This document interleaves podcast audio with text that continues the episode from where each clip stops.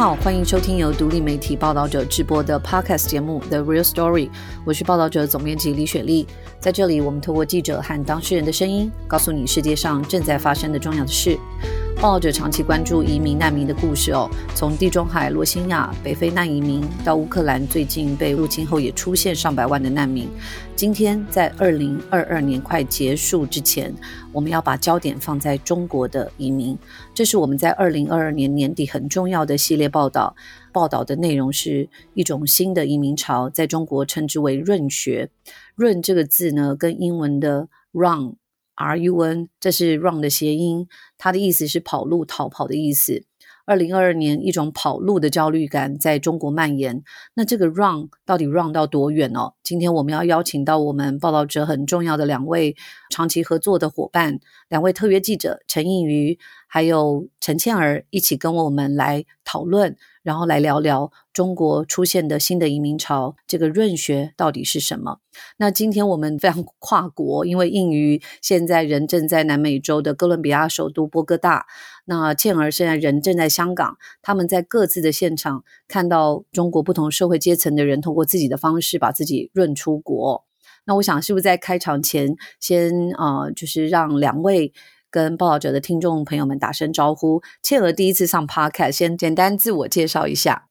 Hello，大家好，我是在香港的独立记者陈倩儿。然后我近年也一直关注，就是中国人或者华人的各种的移民潮。这几年也一直写香港的移民潮，然后最近开始关注中国润学的现象。然后接下来请应宇，应宇现在的时间应该是哥伦比亚的凌晨六点半哦，真的不好意思，因为时差的关系。那应宇前一阵子除了跟报道者团队一起前往乌波边境，八月份也参与了柬埔寨人口贩运的调查内容哦。那是不是请一万五千公里之外的应宇也打声招呼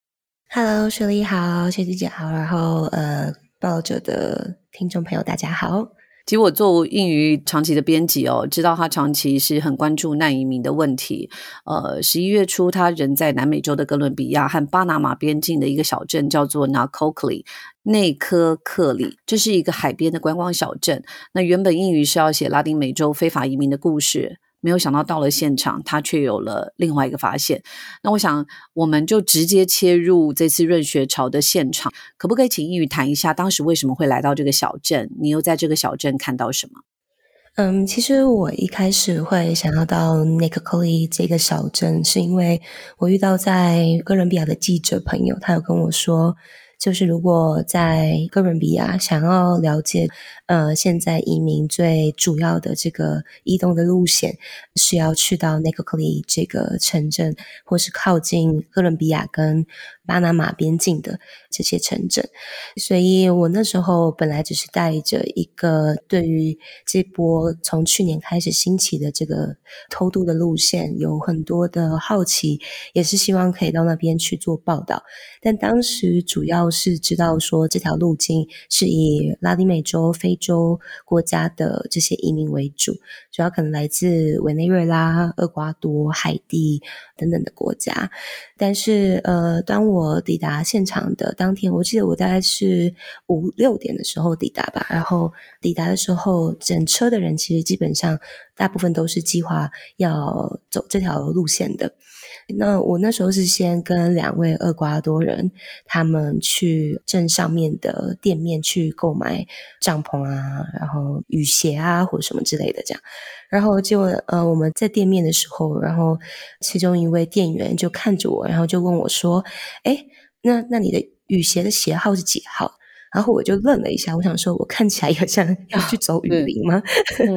他以为你也要一起去偷渡。对，然后后来我才发现，哦，原来这是正常的，因为对他们来说，华人的脸孔在这个地方是不少见的。就是很多的中国人在今年的时候也抵达这个城镇，准备要前往这个大连隘口，跟着拉丁美洲的移民一路向北到美国去。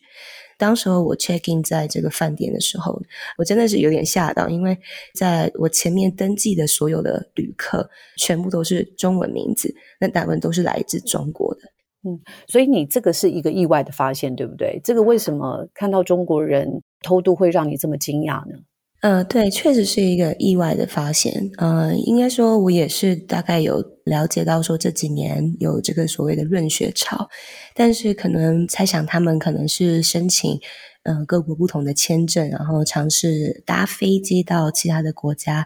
没有想到就是他们会跑得这么远。当然，就说来自印度啊、孟加拉，甚至是阿富汗的移民，他们也都会出现在这个城镇。可能要移动的路径也非常的遥远，但是对于中国人为什么会出现在这里，当时就很好奇。其实我一开始的时候会以为他们可能是因为这条路径除了移民之外，也是很多毒贩啊，或是非法走私的这条路线。所以当时比较怀疑的是，可能他们有相关的事业。但后来了解的时候才知道，说原来他们真的是要跟着这群拉丁美洲移民跨越大连丛林。英语，其实我想要请你跟听众朋友描绘一下，因为其实，在哥伦比亚，它算是南美洲的西北方嘛，哦，所以这个小镇那个 c o l i 成为非法偷渡者要前往所谓的梦想之地，它到底是要经过哪些重要的关口，或者是要经历过哪些国家呢？那内科克利这个小镇其实是只有几万人的一个小镇，位在哥伦比亚的西北侧，靠近巴拿马边境的地方。那呃，之所以为什么就是内科克利这个城镇会成为就是许多移民前仆后继抵达的地方，主要是虽然它没有最靠近巴拿马边境，但是呃，因为靠近巴拿马边境，其实跟哥伦比亚交界的地带都已经是这个大连丛林的这个范围，所以如果他们是直接用陆路的方式从哥伦比亚直接抵达巴拿马边境，也没有说真的不行，但是呃，危险的程度上面就会高出非常的多。所以大部分会选择到那个 CLE，它是一个呃观光城镇，所以相对容易抵达。不管是你用开车或是坐飞机到附近的城镇，然后再转巴士抵达那个 CLE。那因为那个 CLE 到这个巴拿马边境的这个路口大连隘口，呃，中间有有一个小的海湾，然后在这个海湾呢，就是他们可以搭游艇直接的抵达最靠近巴拿马边境的地方。然后在这个海湾也因为是有一个天然的海湾，所以相对风浪不会那么的大，所以大部分如果天气还不错的话，基本上就是大概呃一个小时多就可以抵达巴拿马的边境。那这一条路线确实要经过蛮多的国家，中国人他们抵达的时候会是先从厄瓜多。主要是因为他们不需要签证就可以入境厄瓜多，抵达厄瓜多的首都基多，然后开始从厄瓜多一路到哥伦比亚。那其实到哥伦比亚的时候，其实就是偷渡了。所以如果遇到警察的话，大概都有一个一定的价格，就是说他们要给警察多少钱。再接着就会到内科克利这个，就是我所在的这个城镇，然后他们再搭船到巴拿马的边境。搭船抵达的地方还是哥伦比亚，是进到这个大殿丛林的时候，他们跨越丛林的中间就会跨越边境到巴拿马，然后出来的时候就会已经在巴拿马。那在巴巴拿马政府其实就已经有设立呃难民营，也有国际的组织在这个地方，他们会直接安排巴士送他们到就是哥斯达黎加，然后一路呢就从哥斯达黎加、尼加拉瓜、洪都拉斯、瓜地马拉。然后到墨西哥，然后再一路的到美国跟墨西哥的边境，翻越边境的墙或是铁丝网，然后抵达美国。我有点好奇，如果真的要偷渡，为什么不直接从中美洲，譬如说飞到墨西哥，再闯越这个美墨的边境，而要绕了非常远的路从南美北上？如果是拉丁美洲的人，我可以理解；但是对于中亚或者是从中国过去的移民或偷渡者来说，为什么是选择这种方式呢？这很好的问题，因为我其实也在访问过程中也非常的困惑。其实就是基本上他们这一条路径上面，中国公民要进到这些国家都是需要签证的。那其实说，嗯，要弄到签证也没有到非常的复杂，但是多半就是选择这条路径的，可能已经尝试过，就是从中间切入，但是基本上就是如果他们没有办法申请到签证，就没有办法登机。所以，呃，厄瓜多还是他们大部分的选择，因为至少他们是可以合法的进到南美洲的土地。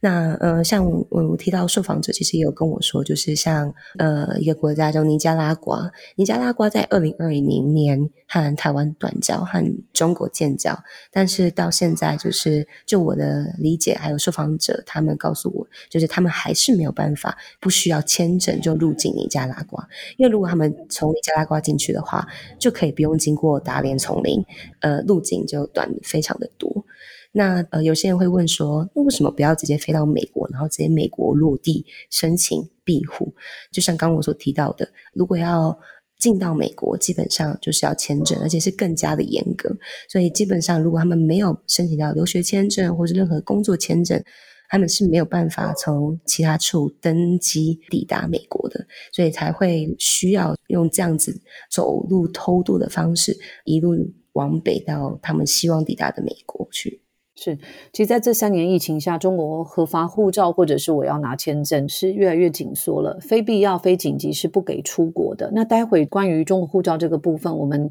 晚一点我们来跟庆儿聊一聊。那刚刚应宇一直谈到，在这个呃 Nicole Coley，你有看到很多不同的人种哦，那也看到中国人。我可以请教一下，其实对于我们的了解，中国人现在的生活应该是比较好的。那有些中国人会出现在这个穿越巴拿马丛林偷渡移民的路上，这个量体到底有多大？为什么他们要透过偷渡的方式离开自己的国家呢？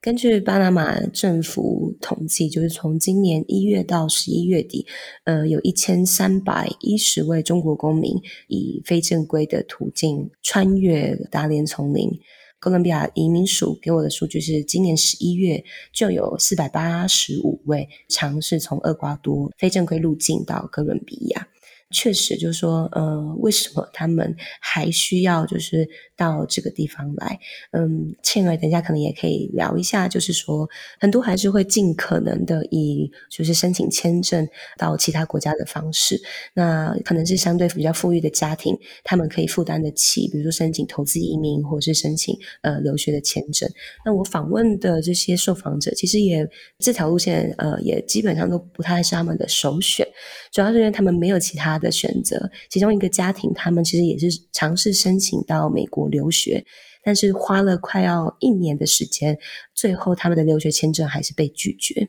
所以知道这条路线之后，就选择尝试看看他们能不能够用偷渡的方式到美国去申请庇护。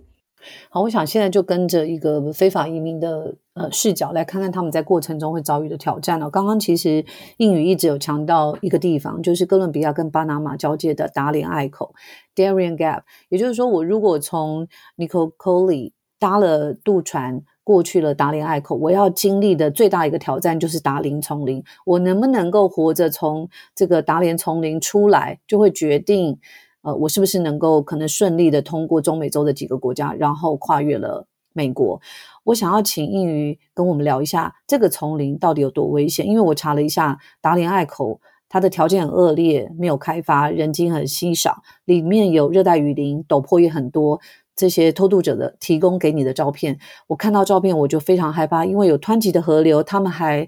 背着小孩要过河，然后要爬非常泥泞的道路。可不可以分享一下受访者怎么描述他们进入打脸丛林的经历和过程？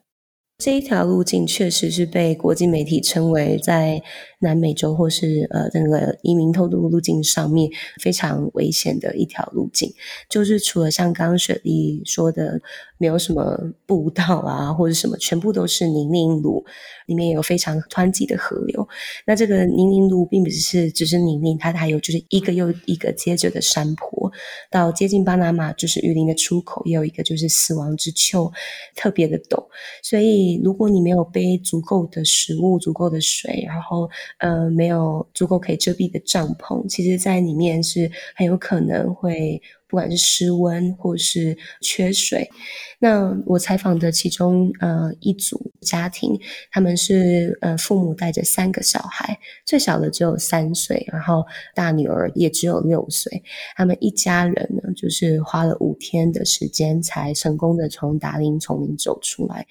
再加上因为他们不会讲西文，也不会讲英文，所以他们就是一路上就是靠着中国的翻译软体来跟就是身边一起移动的南美的人一起跨越这个丛林。那他们其实是有付一个人大约三百美金给当地的向导带他们走，这算中庸的价格，也可以再更贵，对不对？最高好像可以到一千五，甚至更高。但是其实他们告诉我，就是一路上，因为向导也带了很多人，所以向导也不太可能会一直顾及他们的安全，顶多只是告诉他们就是路是往哪里走。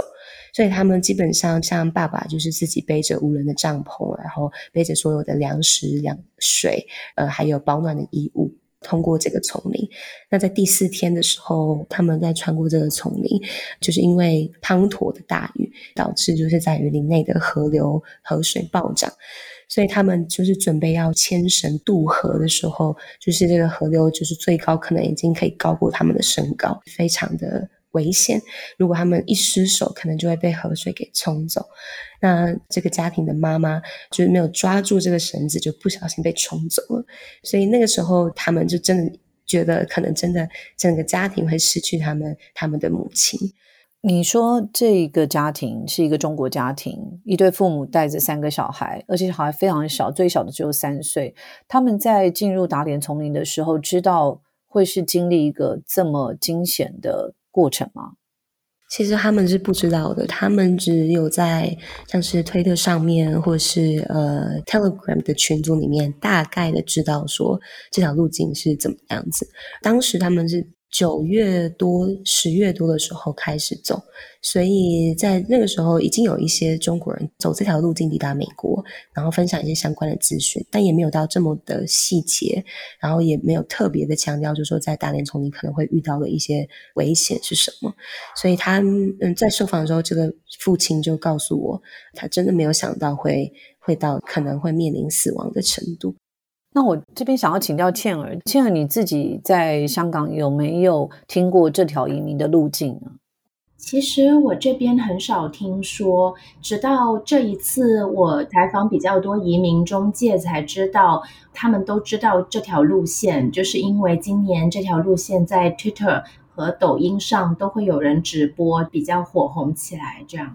像那个呃，今年比较早走这条路线的王群，他就是一边走一边有发现场的照片和影片。但另外也有一些人是总结了具体的路线怎么走，但我这边还没有看到很具体到说，呃，每个国家给打点的费用或者贿赂这样子这么具体的。玉宇这边可不可以分享一下，就是中介或蛇头帮忙找客源，然后有渡轮专门搭载。有向导带路，然后有帮忙背行李和背孩子的协作的人吗？他有各种需求吗？有各种服务吗？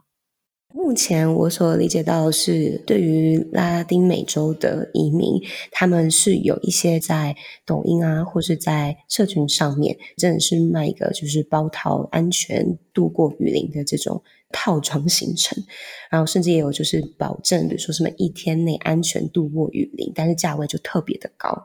但是对于中国的呃这些移民来说，因为语言的关系，所以他们所接触到的这些资讯是不同的。所以在中国的中介，他们是知道说这个移民的这条非常火红的路线，但是他们主要中介协助帮忙做的事情是帮助他们申请护照，然后甚至或是申请到就是南美洲的签证，然后或是告诉他们一些怎么样子抵达厄瓜多的相关的资讯。但是其实他们一落地到南美洲，其实基本上就是靠过去可能。中国移民可能已经口耳相传一些舌头的联络方式，他们可能就是拿到一个联络方式，加个 WhatsApp，然后用翻译软体跟他们沟通，付了钱就出发了。那所以他们这条路径其实找到的向导都是当地的向导，所以基本上语言也不太通。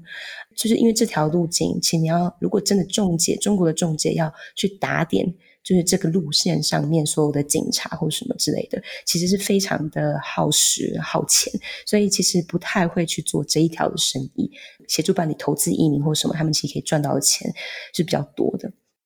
嗯，因为我自己的好奇是，当地的向导的品质会落差这么大吗？而且有些人一天可以过，可是刚刚你讲的那一家人要五天可以过，到底那个差别在哪里？其实就是在达连丛林里面，其实也不会只有一条路径，那也有就是可能要走五到七天的路径，也有可能就是三天以内就可以穿越的路径。很多人说，哎，那为什么不直接去走最简单的？因为这个达连丛林里面，其实它其实就是一个灰色的边境地带，所以在这边其实有很多的黑帮的势力已经在这边盘踞。所以其实如果你要过去经历到他们的这些地盘的时候，其实都。向导是需要去打点，就是在这个路径上的不同的势力的范围，对，所以比较常见的还是，比如说三天到五天左右穿越的这条路径，是比较多人走的路线。但当然，就是因为这个，就是当地的向导也会希望可以赚钱，所以他们会尽可能去找一些更近、更快速的路线，把它的价位提高。所以这个向导。讲好听一点叫向导，讲难听一点，它其实比较像是呃舌头，就是他必须要在这条路线里面去打点毒枭或者是一些武装分子。然后确保就是他可不可以走的是一个比较短的路径哦。然后如果走比较短路径，这个价格可能就会拉高哦。可是我们的确也看到，今年一月到十一月，就是根据巴拿马移民署的统计，已经有超过二十二点七万人尝试跨越大连丛林哦。这个数字是比二零二一年整年高出近两倍。而且，光是二零二一年，国际移民组织就发现这里有五十一具尸体在这座丛林被找到，但实际上死亡的人数可能更多。而二零二二年试图从这条路线穿越的人又更多了，因为社群媒体的关系。所以我呃想要请教应宇，其实你采访到了一个蛮重要的个案哦，五十二岁的男子周俊，他是愿意具名来接受你的采访，可不可以简单告诉我们周俊是怎么样的一个人？他为什么要冒着这个极大的风险？险润出中国呢？对我是在就是那个克利的港口遇见他的，当时他是就是一个人，然后坐在港口，他就带着当时他在厄瓜多。呃，领养的一只狗，八个月的牛牛，在跟他聊的过程之中，就是可以感受得到他对中共其实是有非常多的怨恨跟愤怒，然后他很希望可以将他的故事也告诉给呃全世界的人。他其实也是一个蛮爱冒险的人，他在中国好几度就是自己骑着重机，然后在车上就绑着呃就是人权自由的旗帜，然后深入中国各地，包括云南、西藏等等，就是相对敏感的地区，他也时常发表就是反对中共的一一些言论，所以长期下来，就他的比较激进的这个行径，也让他在中国被长期监控，甚至就是有被送到精神病院过。那他为什么会这么强烈的希望离开？他是在疫情刚爆发的时候，然后就选择离开。当时他决定离开的一个原因就是他。没有办法承受，就是在国内一直被监控，然后呃随时随地就是活在一个不知道有没有人在看他，或是会对他怎么样子的环境之下。那疫情的爆发在那时候武汉封城，所以他也紧急的就是希望可以赶快离开中国。那他就先到泰国那边去申请政治难民的难民证。但是，即使是在泰国，因为他如果申请到难民证，其实也是可以在泰国待下来。但是，中国在东南亚的势力触角升级的很深。嗯，也不只是他一个受访者告诉我，就其他的受访者也有说，就是在泰国，他们其实也并不安全，甚至他们要从曼谷坐飞机离开，可能都会被阻挡。所以，他在周俊他在泰国也不觉得安全，所以他才决定就是还是希望尝试这条路线到美国去。接下来，我们就一起来听一段音档，听周俊告诉我们他为什么要认出中国。说句难听话，像我们属于一种弱者，真的很多东西，像我们男的，很多中国人都不如人家女的。你知道张张展，你知道吗？张展对。对啊，真的，我们还不如张展。你像这些人，我相信也是这种神神委派他。真的，你要要让他牺牲，就跟耶耶稣一样的，对不对？他他这个牺牲自我，然后唤醒大众。你说中国人他不值得唤唤醒？你不是说我我我是中国人，我对中国人有歧视啊？什么？我希望这个国家好，我希望这个国家大家有自由，大家能够这个生活的很好，能够大家能够安居乐业的。这个你最起码你不要说物质上多好，你精神上对不对？你最起码人家。这些南美人，人家反过来偷渡到你中国，对吧？你这个才是才是了不起。嗯，你这个呃万里迢迢的他妈从中国偷渡来到南美，冒着生命危险，他们还有个那个四口一家的，不知道后来死了活了没。这个地方你纯粹是拿命来赌，说句难听话。刚刚的英档是来自中国江苏的周俊，他坐在哥伦比亚尼科科利港边。他说他正准备偷渡，然后评估考虑当天的风浪的强度适不适合出航。就在那个时候，他接受英语的采访。那我想在过程当中，不管是我倩儿或者是英语，我们都多次跟。周俊确认他是不是要剧名或者是化名，但是因为他很希望剧名，剧名报道对他来说可能会有助于他申请政治庇护哦。那我们尊重他剧名的意愿。呃，那评估受访者现在应该是到了美国边境了吗？是马英宇？对他已经看到美墨边境的墙了，就是在社群上还有分享影片，就是那道川普筑起的墙。对，是。那如果真的顺利一路闯关到美国边境？譬如说，到了新墨西哥州或者是德州，他们还是会在美国的国境上被抓。那我想要问一下，如果他们翻山越岭到了美国以后被抓，关在拘留所，会以什么样的方式进行政治庇护呢？呃，在我访问就是在美国职业多年的就移民律师的说法，其实他是说，抵达了之后，其实有分两种情况，一种是如果你很幸运，就是没有被抓的话，那其实你就可以直接去当地申请，就像移民署呃申请庇护，这个就会相对的比较容易一些，就是你没有被抓，所以就。不算是非法的刑警，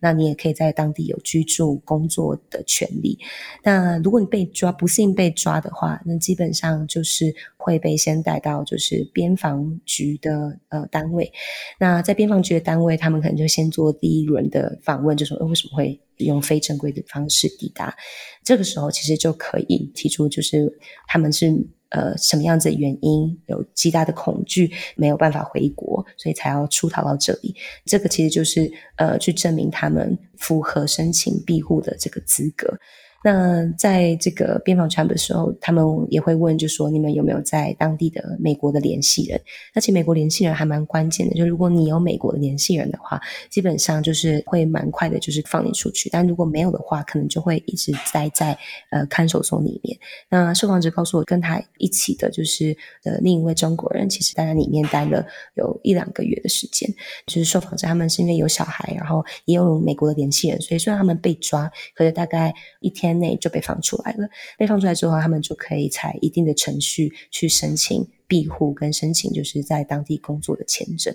那我想暂时从南美洲的现场呃离开哦，我们要进入中国这一波的润学，因为这一波的润学其实有很多不同的形态。我们刚刚有稍微讲到这个润学是谐音 R U N Run 学哦。那倩儿这一次也采访了许多计划要润离中国的受访者，可不可以请倩儿再跟我们聊一下，为什么在中国会用润这个字？因为这个词听起来很美好，很丰润。但是如果是用英文的理解，它就变得比较讽刺的，就是要逃跑。到底这是一个好字还是一个讽刺的字呢？其实这个词今年就是变得火爆，然后也很有意思。我觉得它早期其实是一个嗯一种焦虑的情绪，就是今年上海四月份突然封城，然后其实很多在中国的朋友们都会觉得上海的发展是中国的天花板。嗯，就是是中国可能现在比较好的一个城市。那突然上海也有长达两个多月的封城，很多人心里的震撼是很大的，就觉得很担忧未来的整个发展和局势，所以有了一种跑路的焦虑感，又伴随了一种半调侃半讽刺的一种氛围出现，所以大家会用 “run” 这个词来描述。啊，也有很多人会说这是不是为了逃避审查？但我觉得关联性不一定很大。然后目前其实在中国社交媒体的不同平台上，对于润的演方法或者润学的状态，大家还是可以讨论的。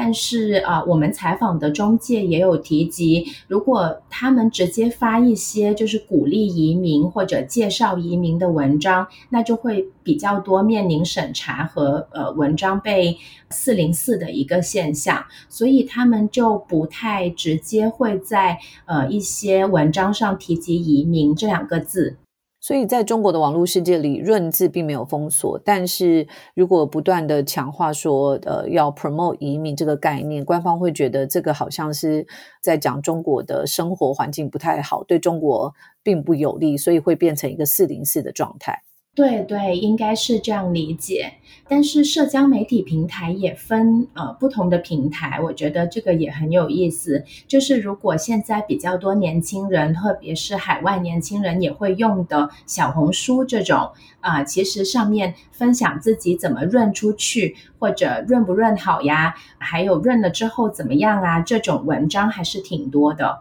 但是在微博上可能就会少一点，在微博上搜呃相关的信息，其实比较多的是一种挺不同的言论的。就是我自己的观察的话，一方面是会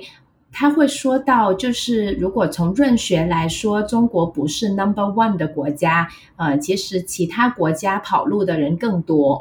比方说，说到呃委内瑞拉，啊才是世界上 number one 的润学的国家，这样。嗯，其实我自己也发现，现在在推特，中国的官媒还有中国的官方的资料，它也很运用这个平台，会去平衡掉对于一些中国的讽刺的内容。所以，刚刚倩儿谈的这个概念，我觉得是一个新的现象。也许我们下一次可以再聊。但是我想要回来问一下倩儿，就是我们知道，一九七零八零年代开始，许多人都是用申请家庭团聚，或者是他就是呃投资啦，或者是留学签证，他就到西方国家念书或打工赚钱就留下来了。那时候是中国经济还没有起飞哦。可是现在这种润学潮跟中国以往这种数十年来的。呃，想要去外面找机会是很不一样的，可不可以请你帮我们分析一下这一次的这个润学潮跟过往的移民潮有什么样的不同？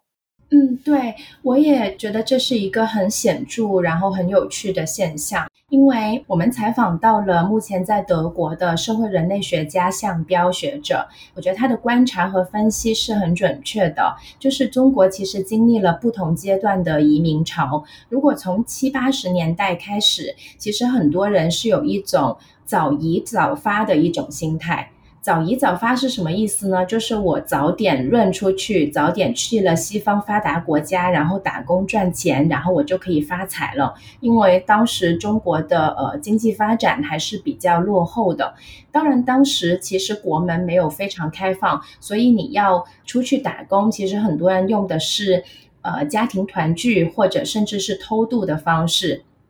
然后到了下一个阶段，那向标学者观察，其实大概从两千年后，特别是两千零八年之后呢，中国有了一个富豪阶层，然后很多人是开始了早发早移的这种心态，就是我早点发财了，上岸了，然后我就可以嗯，以投资移民或者买不同国家的护照这种方式，到更发达的国家去享受生活。所以，呃，到了目前的这个阶段，呃，向标学者是觉得是有另一个阶段，就是这群人他移民方面的动机，经济因素是下降了。他们移民不是因为他要到外国去打工赚钱，他也不是因为有钱呢，我已经不用考虑生计了，我就去外国享受。就两者都不是，他们是一种价值观驱动。因为对中国的生活很不满，但这种不满，嗯，就可能还没有上升到一个说啊，我对整个体制很不满，明天我就要实现民主制度，或者有多党制，或者我可以选举，可能大家还没走到这一步，但他们会对呃生活在中国目前觉得自己。不太自由，然后自己不太受尊重，可能每天的生活有很多地方都不能自己说了算，就是有这样的一种不安全感，所以就选择离开。刚倩儿其实聊到一个非常重要的概念，就是呃，两千年以后，其实中国人是可以很自由的拿护照出到其他国家。我们去很多地方旅游，都可以看到大批的中国旅客，还有大批的留学生。可不可以谈一下，就是这个紧缩不再能够自由的进出，包括印鱼刚刚谈的，就是我要换护照或者是我要拿签证，都越来越困难。这个是什么时候发生的？我们如果回看历史的话，中国就是这种国门很自由开放、出入境也很方便的时间，没有我们想象的那么长。它其实是从八十年代开始才逐步的开放，以前就是蛮长的一段时间，中国人手上是没有护照的，就是没有个人可以出入境的护照。直到一九八四年，其实中国才真正的开始了这个英私护照的一个制度。当时呢，中国的公安部就发文，就是确定其实公民拿私人护照是基本的权利，然后就要求各个地方的公安局都要受理市民的这种申请。因私出国，就是因为私人的需求而出国的这个制度就开始实行了。对对对。但项标学者就表示，其实虽然实行了，但其实也不是马上就做到了很自由。我觉得应该是政策执行上还有一个落差。那真的就是个人出入境很便利，是二千年以后的事情。特别是呃，二零零六年，中国是颁布了一个叫护照法，很明确，就是拿护照就是中国国民的基本权利，然后要怎么受理，怎么安排。因为我自己成长，其实也是这个阶段开始成长的。就是我可能第一次拿护照也大概是二零零七年，嗯，然后当时就已经是很便利的一个时期。就我以前也不太知道之前的历史。然后当时就伴随着中国搞奥运，对，零八年哦，对，零八年奥运，整个社会开始越来越自由开放。后来中国也跟不同的国家达成了这种呃国民可以自由行的一些协议，所以后来就是有一阵子比较开放和便利，包括呃如果你去其他国家，其实很多人真的去移民之前都会先去其他国家玩一下，感受一下。对，其实我们在疫情之前出国的话，也还是蛮常看到透过这种个人旅游签证去玩的那个中国的朋友。哦所以我想要问一下千鹅，就是那这个比较自由的这个状态，自由出入境到其他国家的状态，是什么时候开始紧缩的？是在疫情之后呢，还是在疫情之前就已经发生了？我采访的中介和学者，就是向标或者我采访到的三位中介，他们的观察都是，其实疫情前就开始有一定的紧缩了，但它不太是针对所有人的。呃，疫情前的紧缩主要是从二零一四年吧，针对公务员和一些级别的干部，他们的个人护照是被叫收起来，由组织统一管理。这个是当时呃反贪的名义下进行的一个改变，防止你呃就是贪腐之后就出国跑路。其实当时呃二零一四年左右，这个是有蛮多中国的官方媒体报道的，但是后来呃相关的报道就比较少了，就是直接报道这个政策变化。所以，呃，我们采访到的移民中介是说，基本上他们手头是很少公务员移民的这种客户的，因为他们的护照很难拿回来。那最多他们都是由伴侣尝试作为主要申请的移民者，然后如果伴侣申请到，自己再看看能不能拿回护照，然后申请一亲签证这样子。那我们也在疫情期间看到中国多次的发文哦，有一些政策它就是呼吁国民非必要、非紧急不出国，所以这个政策在过去三年来也影响非常大嘛。对，其实如果说之前的收紧，它也只是针对呃公务员这个群体的人，呃普通人还是很自由出入境的。那到了疫情这三年，其实非必要、非紧急不出境就很影响。大量的普通人，啊，他是以疫情为背景提出这个，就是因为要外防输入，防止病毒传入中国，所以它表面的理由就是你你如果出去玩了，你回来就很容易把外面的病毒带回中国，所以就开始了这个非必要、非紧急不出境。那它这个规定之下呢，如果你以旅游或者访友这种名义，现在基本上是不给你办那个护照，不给你更新护照，所以就让很多人就是移民变得非常困难，或者说现在有很多突然想走的中产或者白领群体，他们有些人就很想快点走。呃，其实以前如果没有这种规定，他们是可以用护照，然后到一些免签的国家先。呃，旅居一段时间，再考虑身份怎么转换的。如果我已经有护照，它的有效期还是好多年，那我出得了国门吗？那就比较方便，应该问题不大。所以最幸运的就是手上护照还有时间的人，但是因为疫情三年，然后很多人手上的护照已经过期了。另外就是他们的小孩，有些是还没有领过护照。如果你在这三年要第一次领护照，我们的受访者都反映是非常困难。了解。我想继续请教倩儿，就是我们当然知道今年上海封城哦，你刚刚也提到了各种封城、各种封小区，再加上其实前一阵子我们也在 podcast 上面有讨论到，就是新疆乌鲁木齐的一场大火，它其实就成为了一九八九年以来中国罕见的集体的抗议哦。那人民对政府也有一些不满的情绪，这个也直伏在近年的移民趋势上。我想要请教，这个润出中国的现象是不是跟这一波的情绪有关？那它是不是一种跨越阶层的润学的现象呢？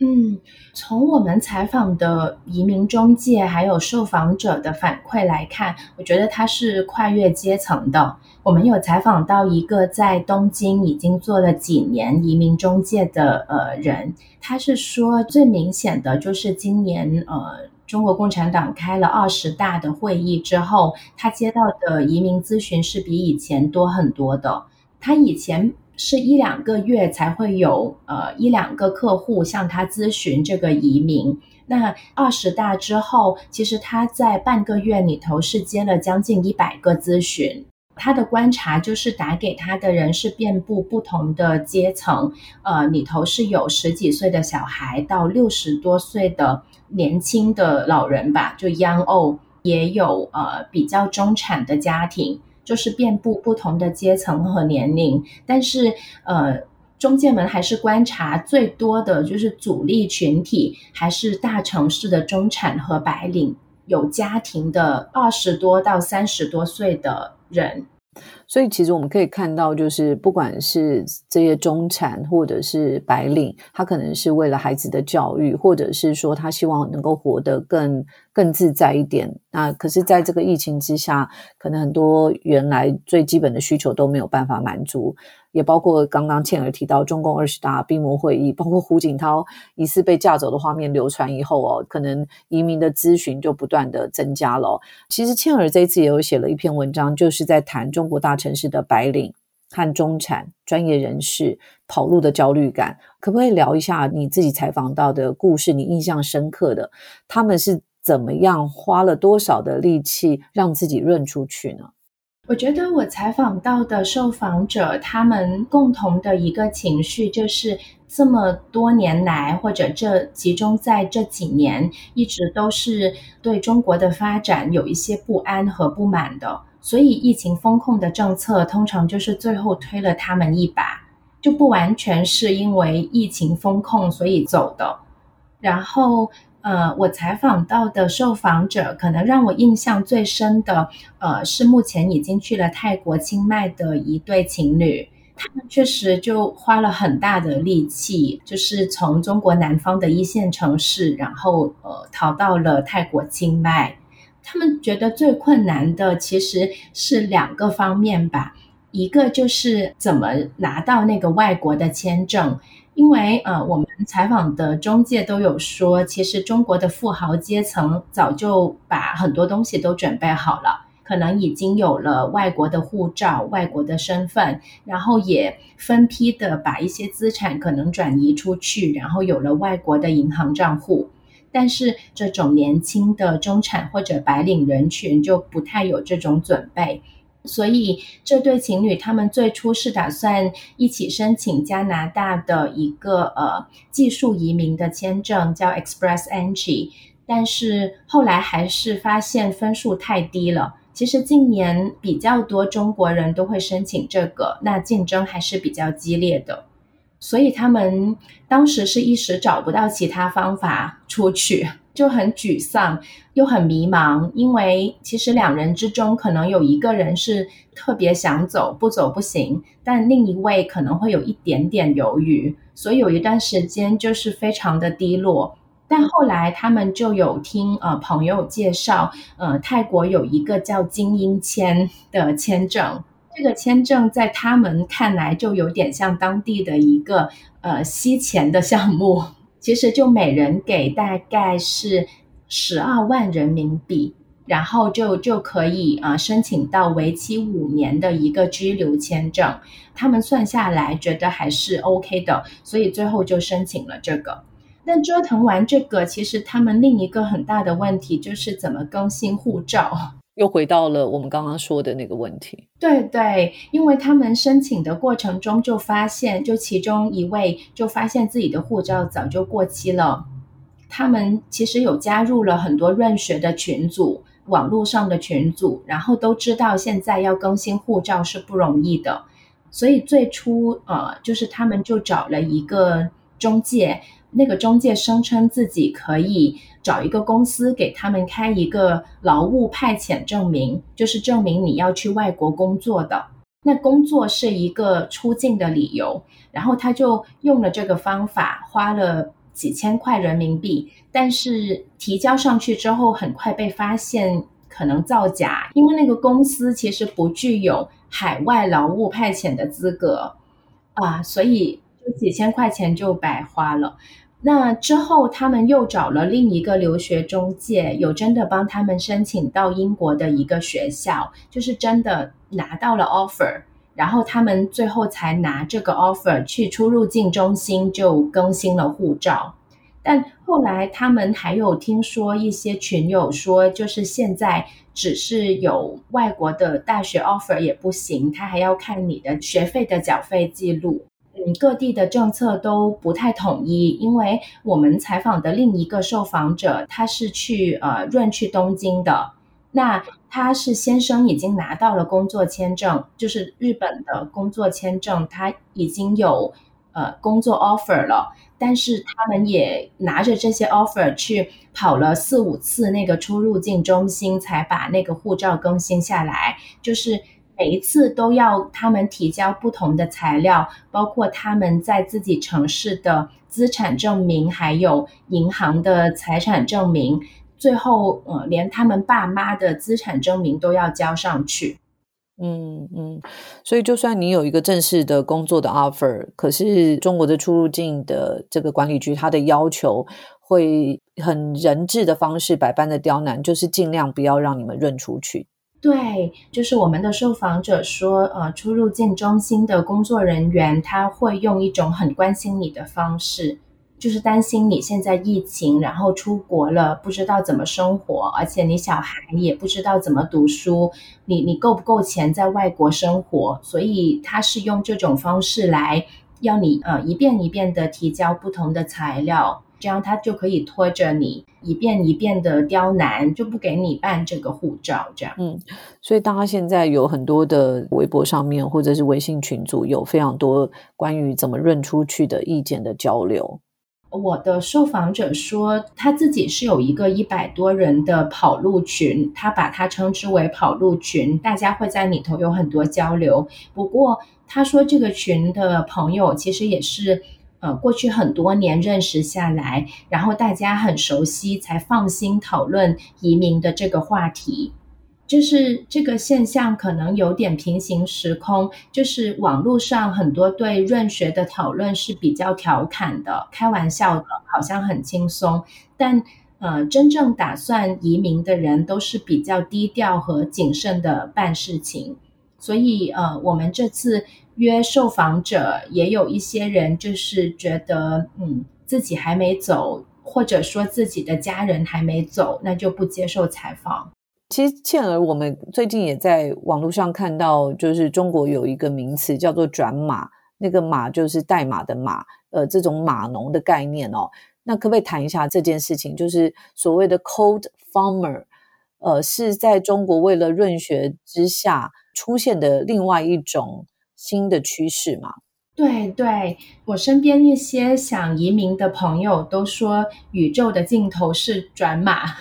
或者说码农没有祖国，就是呃，因为大家都知道现在全球的 IT 行业比较发达。所以，其实呃，IT 行业或者 programmer 在全球都是很紧缺的。所以，如果移民要比较容易在他乡找到工作的话，那很多人会选择转去读就是码农相关的专业，像 computer science 这种。我们刚刚从这个一开始的润学潮谈到穿越巴拿马丛林的中国人，他们走的是最危险的逃难路径，有政治意义者。也有比较底层的呃中国人。那刚刚倩儿也谈到，在城市里面的白领或者是中产阶级，他们润出去的方式又不太一样。我好奇，两位在采访了这些润出去的中国人以后，这些润学的受访者后来的状况是过得比较好吗？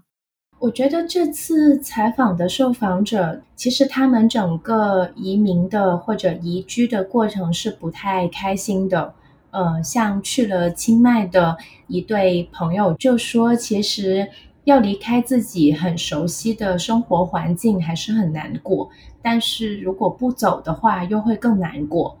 我感觉他们到了，呃，现在到了清迈，然后有其他受访者到了新加坡，还有的到了东京和美国。他们最初都会有一点点劫后余生的感觉，就是啊，终于可以放松了。然后他们普遍反应是，呃，可以自由坐地铁，很开心，不用刷码，然后也不用过安检，因为刷码之前就跟那个核酸。证明绑在一起，就是你要凭四十八小时或者七十二小时的核酸阴性证明才能坐上地铁。有一些人其实有好长一阵子就不去坐地铁了，那他们到了外国就是觉得可以出入很自由，然后还可以随便去看电影，就是这种呃日常的生活就会让他们觉得挺开心。那到了美国的那个呃。受访者他是一个画家，一名当代艺术家，就是现在是呃五十多岁。他说自己英文不好，所以到了一个陌生的他乡，他承认生活是挺困难的，就是他什么都要重新来学，而且他带着小孩家人，但是他又觉得起码在。美国他就活得比较自由，因为也没有人查他的暂住证，也没有人问他是不是要敬拜上帝。呃，他在那边的教会活动也很自由。他原来在北京参加的家庭教会已经解散了，所以这么对比下来，他又觉得，嗯，不管怎么样，就先在那边努力吧。其实从应瑜跟倩儿刚刚的分享可以知道，说这一波润学。出去的中国人是在这一波疫情之下，对于这个严格的风控的一种反应和反弹。那前阵子乌鲁木齐大火以后引爆的这个白纸革命，也间接的让中国政府在十二月六号的时候推出了新十条，调整放宽防疫政策。这样的放宽防疫，是不是会为这一波润学潮带来不同的影响呢？倩儿。我觉得可能是一半一半的，就是有部分的呃打算移民的人，他们是经过这很多年的一些观察，然后深思熟虑的。像我身边也还有一些朋友，他们也正在准备移民，然后还在进行，不会停下脚步。但呃，我们采访的中介也有观察，觉得可能这波疫情放宽之后，如果等之后的爆发，很多事情都 settle 了之后，那那大概有七八成的人可能就先暂时不移民了，会搁浅了这个计划。这个中介的总结是他觉得这是中产阶级的软弱性，就是中产阶级总是比较犹豫，因为也有很多顾虑。可能一些风向转变了之后，他们又会觉得可能未来还会再变好一点，那就又搁浅了这个计划。这样，我最后想要请教呃倩儿跟应宇，可不可以简短的说一下，你们在写了这一波中国的润学潮以后，因为你们两个背景虽然都很关心难民移民，可是倩儿之前写过香港的移民潮报道，那现在又写了中国的润学潮。而应于呢，是在这一次报道中意外发现了一群冒险的中国偷渡者。你们两个可不可以稍微跟我们总结，让我们知道说，对于台湾读者来说，关注这个中国润学潮它的意义，或者是我们要怎么样理解这件事情？这一次其实采访下来，我感受是很复杂的，因为香港是从呃二零二零年，特别是那个港区国安法通过之后，就冒起了很大的移民潮。那两年之后，其实到了今年，我们就开始讨论中国的润学。那中国的润学可能那个规模是没有那么显著，或者是更难衡量的。呃，那个人数，但是采访下来，我觉得很神奇的是，中国的这些受访者说的一些话，其实跟呃两年前香港的准备移民的家庭跟我说的是很像的。呃，可能采访下来，我总体一个感觉就是，有理想的、想善良的生活的人，好像有种无处可逃的感觉，就是很难找到一个可以。自己安心的地方，